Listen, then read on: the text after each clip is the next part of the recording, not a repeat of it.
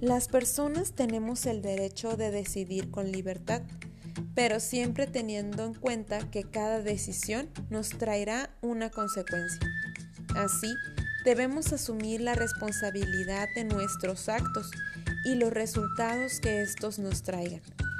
Hoy trabajarás sobre el tema de la libertad y responsabilidad. En la imagen te presento algunas situaciones. En el inciso A menciona la situación de Héctor, que tenía tarea de matemáticas, pero en lugar de hacerla, se puso a jugar videojuegos. El inciso B. Mónica revisa su mochila siempre antes de salir de la escuela, para no olvidar nada. Inciso C. Jorge decidió no limpiar sus tenis para ir a la escuela, porque se puso a ver su serie favorita. Inciso D.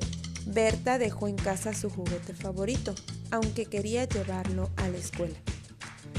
Escribe en tu cuaderno las posibles consecuencias de cada una de las acciones. Escribe solo el inciso y la respuesta.